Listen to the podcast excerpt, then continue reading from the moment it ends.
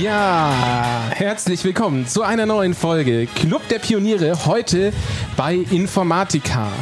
Mein Name ist Konrad Simon. Ich entwickle mit der Nomis Studios GmbH Medien- und Technologieübergreifende Projekte und ich darf ganz herzlich begrüßen Geschäftsführer von Informatica Deutschland, Österreich, Schweiz, Oliver Schröder. Herzlich willkommen. Herzlich willkommen hier bei uns in Stuttgart. Vielen Dank, schön, dass das heute klappt. Oliver, wir wollen heute ein bisschen über das Thema digitale Transformation und Data-Driven Business Models sprechen.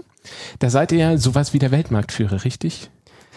Wir sind seit äh, über äh, 20 Jahren im Bereich Datenmanagement tätig. Äh, es hat sich entwickelt und äh, es trägt gerade sehr gut äh, für unser Geschäft bei, dass eben jeder von Digitalisierung spricht. Und äh, wenn man im Datenmanagement ist, liefert man die Grundlage für Digitalisierung und darüber freue ich mich auch, mit dir heute zu sprechen.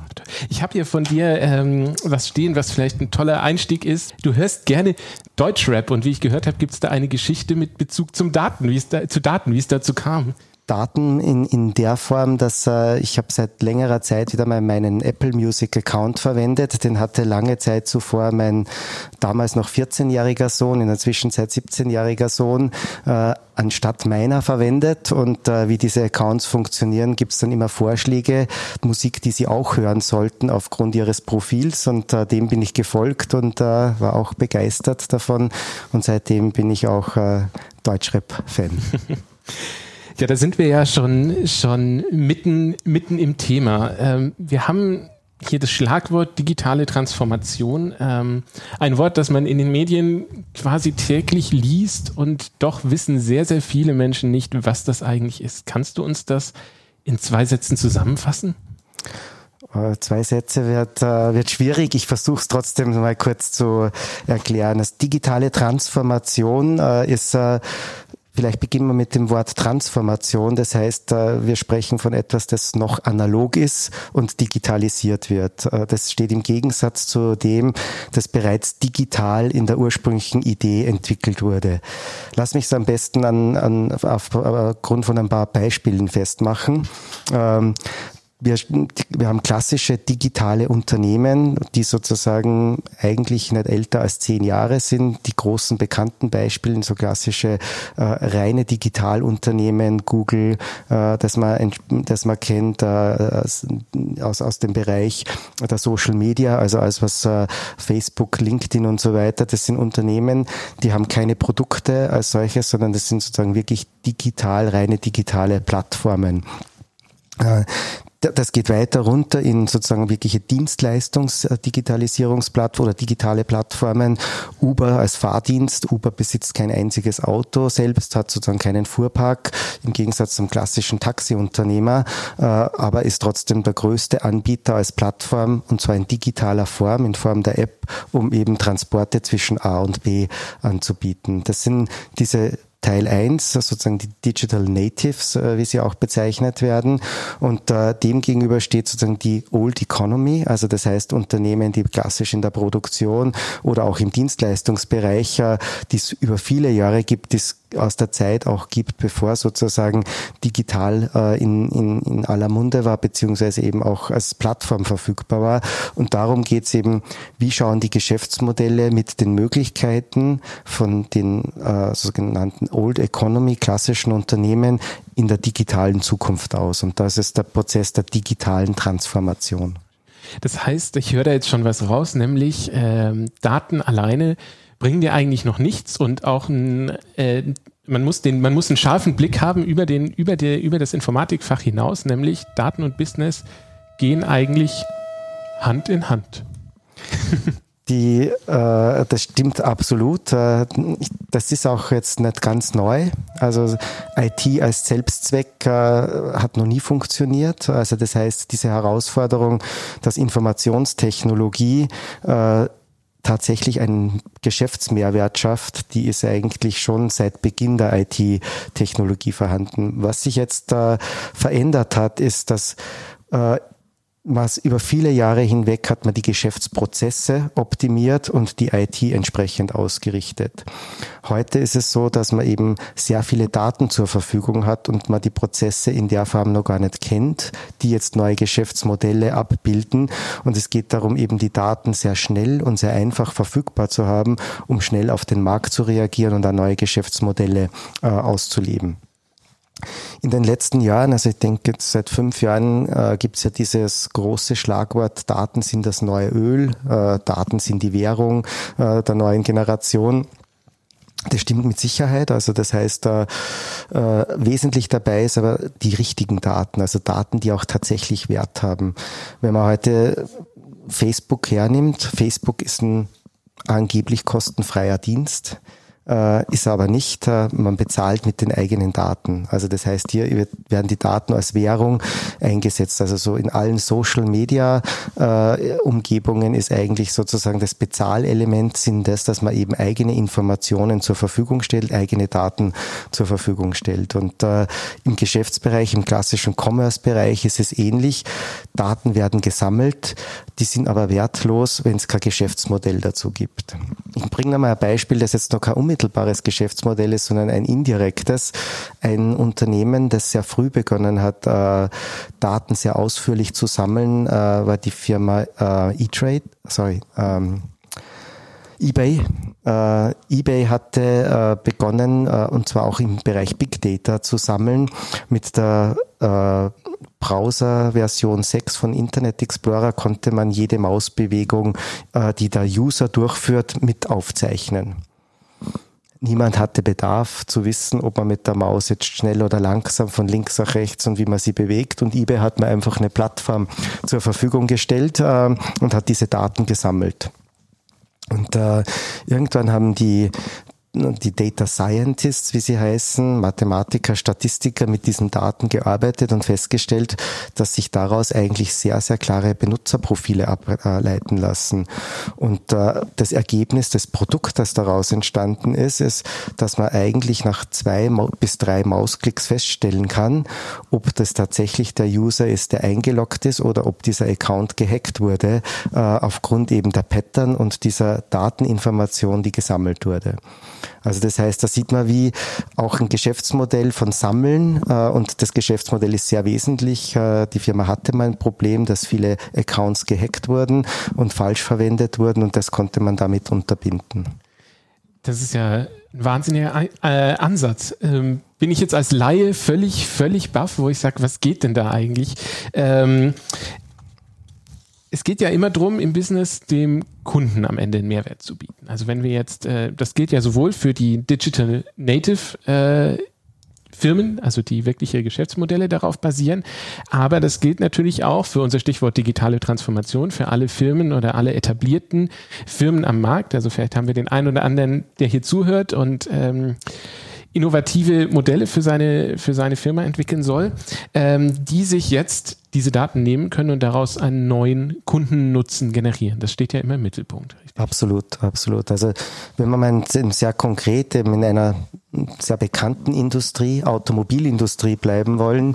Wie hat sich das verändert? Also die Automobilindustrie war lange Zeit dadurch geprägt, dass man eigentlich mit sehr viel Forschungsarbeit beziehungsweise auch Studien feststellen musste, was möchte der Autokonsument eigentlich? Und da waren Dinge wie Leistung und Geschwindigkeit und, und Straßenlage und oder Bequemlichkeit, Farbe, äh, Ausstattung zu gewissermaßen sind abgefragt worden durch große Studien Studien und so weiter.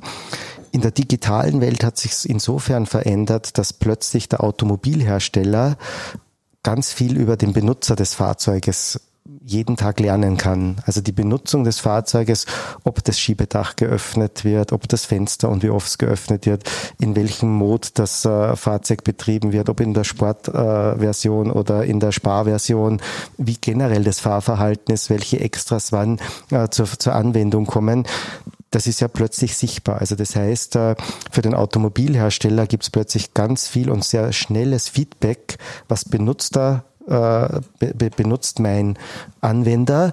Das soll dazu beitragen, dass eben die entsprechende Weiterentwicklung stattfindet vom Fahrzeug.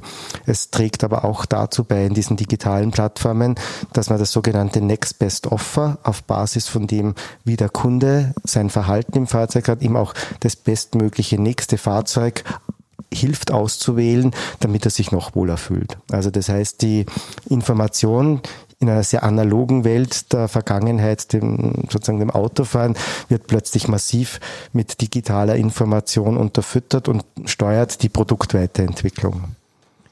Das ist ein, das, das macht mich total baff. Jetzt ist die Frage, wie, wie, wie, wie spüre ich das als Konsument? Also BMW, äh, also Autohersteller ja. wird, wird, wird nicht auf mich zugehen und sagen, na ja, wir haben gerade dein Auto ausgewertet, äh, deswegen verkaufen wir das. Wie spüre ich das? Kriege ich, kriege ich tatsächlich bessere Angebote? Absolut. Also das, äh, das funktioniert äh, vielleicht nur einfacher. Wie, wie kann man es spüren? Ähm, zum Beispiel, man kauft kein Auto, sondern man beteiligt sich an einem Carsharing.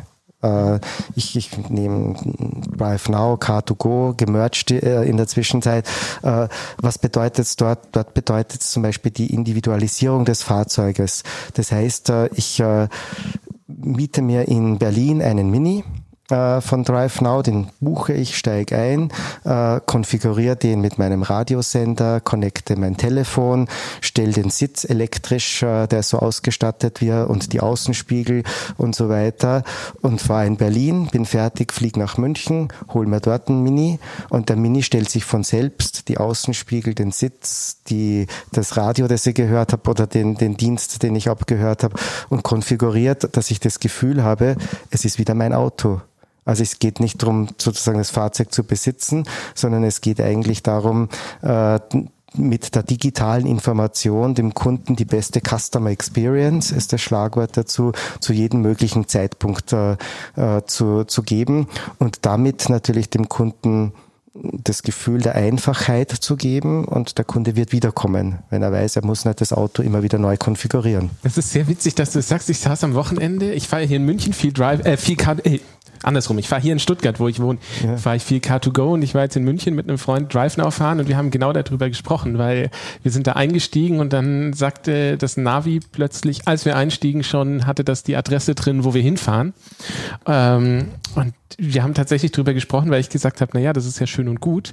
Aber was mich äh, bislang an Drive Now immer gestört hat, äh, war, dass es doch relativ umständlich ist, weil wenn mal eine Funkt von den Funktionen nicht so funktioniert, äh, wie ich das vielleicht gerne hätte oder die nicht direkt finde, ähm, dann habe ich lieber das Car2Go-Auto, wo ich nur den Schlüssel habe, den popligen in Anführungsstrichen, den da rausnehme und reinstecke, aber dann fährt's.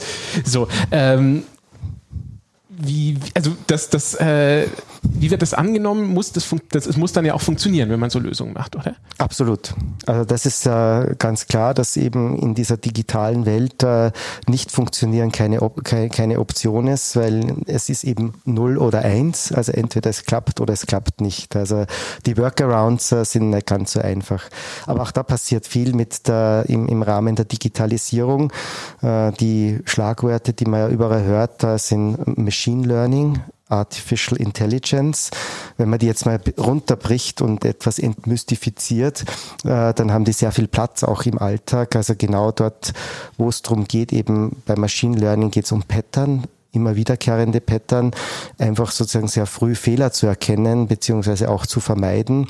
Und die Algorithmen, die heute die IT vor allem mit der großen Datenmenge zur Verfügung stellt, helfen eben genau, dass diese Dienste sehr zuverlässig werden und Fehler mehr und mehr entsprechend vermieden werden. Ja. Stichwort Tempo. Weil es ist ja, also wenn ich mir das jetzt so, wenn ich jetzt auch nochmal unsere Car2Go, Drive Now Situation mhm. weiterdenke, dann geht's ja darum, dass man zum einen vielleicht äh, da einen ein Problem, wie auch immer geartet in der User Experience feststellt, aber andersrum dieses Problem ja auch sehr, sehr schnell, sehr präzise benennen kann und sehr, sehr schnell dann auch adressieren kann, mhm. weil es ja letztendlich über Software und über die Cloud geht. Ähm, und dadurch wird der Wettbewerb ja unfassbar schnell, richtig? Ja, absolut. Also ich denke, das ist ja das, was man sieht, äh, was zeichnet jetzt sozusagen Digitalisierung aus, äh, Geschwindigkeit und Geschwindigkeit braucht auch die richtige Organisationsform. Also das heißt, so eine klassische, sehr hierarchische Aufbauorganisation ist viel zu langsam, um den Möglichkeiten, die man jetzt plötzlich hat, eben mit Daten, mit großen Datenmengen und mit Algorithmen auch schnell zu reagieren. Das heißt, äh, dass in, in der Managementliteratur zurzeit am meisten zitierte Unternehmen dazu ist Alibaba, chinesisches Unternehmen, das öfter mal mit äh, Amazon verglichen wird, wobei ich es persönlich den Vergleich also nicht, nicht, nicht unbedingt äh, so gelten lassen möchte, weil Alibaba hat eine ganz andere Struktur, wie es aufgebaut ist. Bei Alibaba gibt es kaum Hierarchien in der Form, sondern es wird immer sozusagen, eine sehr basisdatendemokratische Organisation. Also das heißt, die, die, die Macht geht eigentlich von jedem einzelnen Geschäftsfeld und von jeder einzelnen Geschäftsidee aus. Es gibt nur ein Pattern in der Form, wie das dann einzubauen ist, aber es gibt keinen sozusagen großen Hierarchie oder große Entscheidungswege. Jedes, jeder Teil muss sich für sich ökonomisch rechnen. Da gibt es ganz klare Messgrößen dazu. Die sind ein Teil in dem Prozess und es schafft enorme Geschwindigkeit, eben äh, die Budgets zu allokieren und eben diese, äh, diese Reaktion zu zeigen. Das heißt aber, im Prinzip kann ich jetzt gar nicht nur anrufen bei euch und sagen, ja, ich würde jetzt gerne diese und diese Geschichte äh, diesen Geschäftsbereich aufbauen oder diesen, die, die und die Daten auswerten, sondern eigentlich ist es eine ganzheitliche Lösung. Also ein ganzheitlicher Prozess und der bezieht sich nicht nur auf Informations Informatiklösungen, sondern der bezieht sich auch ganz klar auf ähm, Geschäftsmodelle. Also grundsätzlich kannst du auf jeden Fall einfach nur bei uns anrufen. Das funktioniert äh, äh, auf jeden Fall. Ähm, die, äh, der, Punkt ist natürlich sozusagen Datenmanagement äh, macht immer Sinn im Kontext äh, von Geschäftsanwendung. Also Datenmanagement per se ohne Geschäftsanwendung ist jetzt nicht äh, ist wirtschaftlich nicht äh, vertretbar und macht keinen Sinn. Also das heißt, es gibt im Jargon spricht man immer von Use Cases. Also es gibt sozusagen einen Fall, äh, wo wo eben Daten gebraucht werden in bestimmten Formaten, in bestimmten Größen und so weiter. Und äh, wenn der Fall für sich wirtschaftlich sinnvoll ist, dann macht es auch entsprechend Sinn, eben mit den Datenmanagement-Werkzeugen, die wir zur Verfügung stellen, äh, zu arbeiten und die auch entsprechend zu implementieren. Was sind denn da die größten Risiken oder die größten Fehler, die da gemacht werden? Also ich kann mir vorstellen, es gibt riesige Erfolgsstories, aber es gibt ganz bestimmt auch viele Dinge, die man vielleicht vermeiden möchte. Absolut. Also die Erfolgsseite ist äh, mit Sicherheit davon geprägt, dass äh, das Verständnis, äh, dass Datenmanagement wichtig ist, an ganz oberster Stelle beginnt im Unternehmen. Also es ist Datenmanagement kann nicht wegdelegiert werden, nicht vom CEO wegdelegiert werden, sondern es muss eigentlich sozusagen äh, beginnen erkennen, dass das Verständnis da ist, die Daten sind die Grundlage und das Empowerment, damit zu arbeiten, muss, äh, äh, muss sozusagen von den Teams kommen. Um dabei am Beispiel zu bleiben, dass das äh, Schule macht, wie funktioniert es, dass man erfolgreich ist. Äh, es gibt ja viele Veränderungen. Historisch gab es bei der Implementierung von generell von Softwarelösungen, von digitalen Lösungen den sogenannten Wasserfallansatz. Also das heißt, man hat bestimmtes, äh, bestimmten Teil entwickelt, dann hat man den implementiert und eins schön nach dem anderen gemacht. Und irgendwann hat man im Big Bang dann gesagt, und jetzt haben wir die Lösung und jetzt geht sie live. Diese Ansätze sind kaum mehr gesehen. Äh, man spricht heute von agilen Entwicklungs- und Implementierungsmethoden. Also das heißt, man formt Teams, die aus allen Bereichen kommen, aus dem Geschäft, um das Geschäft abzubilden, aus der User Experience, der, der, Oberfläche, wie geht man da um, aus dem Datenmanagement, aus der Programmierung, aus der Datenhaltung, aus der Infrastruktur. Und so ein Team hat eine Aufgabe und macht eine schnelle Lösung und hat eine agile Lösung und zeigt und probiert und testet, ob das funktioniert. Also das heißt, man hat damit auch mit der Organisationsform sich stark verändert. Ähm, Spotify, äh, auch ein Digital Native in der Musikindustrie, äh, hat sehr früh begonnen, eben die gesamte Organisation nur in Teams aufzubauen, die maximal 40 Mitarbeiter haben. Es gibt keine größere Einheit und jedes von denen hat eine Geschäftsaufgabe. Und es ist aus jedem Bereich, den ich vorher genannt habe, ist auch jemand in dieser Organisationseinheit. Also das heißt, die klassische Trennung Geschäft, IT, äh, Logistik und, und, und, die findet so nicht mehr statt in der Form, sondern es wird eigentlich sozusagen gemischt, um einem sozusagen ganzheitlich einer Lösung entgegenzukommen und das agil und schnell. Also agile Methoden ist die Antwort darauf, wie man das umsetzt. Risiken jetzt, äh, die damit verbunden sind, ist, äh, wenn man plötzlich mit so vielen Datenmengen zu tun hat, ist sicherlich ein ganz großes Thema die Datensicherheit. Also Daten, wenn sie wertvoll sind, also das heißt, wenn sie einen bestimmten äh, Geschäftszweck erfüllen, muss man mit denen auch haushalten. Da ist die Gesellschaft ja noch in sehr früher Phase in der Entwicklung. Seit äh, letztem Jahr gibt es die sogenannte Datenschutzgrundverordnung, ein europäisches Recht, das zur Anwendung kommt, das eben auch ganz klar bestimmt, dass personenbezogene Daten im Kontext von jeglicher Geschäftsanwendung einem besonderen Schutz unterliegen und auch die, der, der Umgang damit äh, besonderen Regeln unterliegt. Und äh, da entwickelt sich sicherlich gerade sehr viel, um eben äh, Daten den Wert der Daten beziehungsweise auch die Zuordnung entsprechend äh, abzubilden. Schränkt euch das ein in eurer täglichen Arbeit, die DSGVO? Nein, Überhaupt nicht. Also die schränkt uns im, im, im Gegensatz sozusagen die, äh, wo es einschränkt, ist sozusagen in der Entwicklung von Geschäftsmodellen wenn ich bestimmte Daten nicht miteinander verbinden darf. Aus einer Datenmanagement-Sicht äh, unterstützt es mehr sozusagen die Verwendung unserer Werkzeuge, weil mit der Verwendung unserer Werkzeuge können wir den unseren Kunden auch helfen, dass sichergestellt wird, dass eben die Daten auch nur entsprechend verwendet werden. Das heißt, für euch ist das äh, fast schon ein Geschäftsfeld, wo ihr sagt, ihr könnt jetzt wirklich Lösungen anbieten, die die, die, die DSGVO einhalten? Ganz genau. Also, also wir können dem Kunden mit unseren Lösungen helfen, dass er eben entsprechend schützenswerte Daten zu jedem Zeitpunkt in der Kette erkennt und äh, mit dem Erkennen auch die notwendigen Maßnahmen setzt, äh, zum Beispiel die Daten verschlüsselt oder eben nicht weiter versendet. Ja. Ähm, das finde ich jetzt sehr, sehr spannend. Also bei allem, was ich mit, was ich jetzt gerade so raushöre, ist, wir haben wenn man solche Geschäftsmodelle entwickeln muss, er möchte, muss man ganz oben anfangen. Das heißt, die Geschäftsleitung muss sich bewusst sein, das ist ein Bruch in unserer, in unserer Art, wie wir Geld verdienen, weil sich einfach das Geschäftsmodell ändert. Ähm, die Geschäftsleitung und niemand anders ist verantwortlich auch für die Einhaltung dieser Sicherheitsstandards und niemand anderen kann man da zur Rechenschaft ziehen. Klar kann man das vielleicht noch an einen ähm, CIO, richtig? Äh, delegieren, aber da hört es dann auch auf. Ähm, und äh, die Geschäftsleitung muss sich im Klaren sein, okay, das ändert nicht nur die Art, wie wir Geld verdienen, sondern auch die Art, wie wir unsere Firma strukturieren müssen, weil sonst fassen diese Dinge nicht mhm. nachhaltig Fuß und können von uns eigentlich nicht betrieben werden. Ja.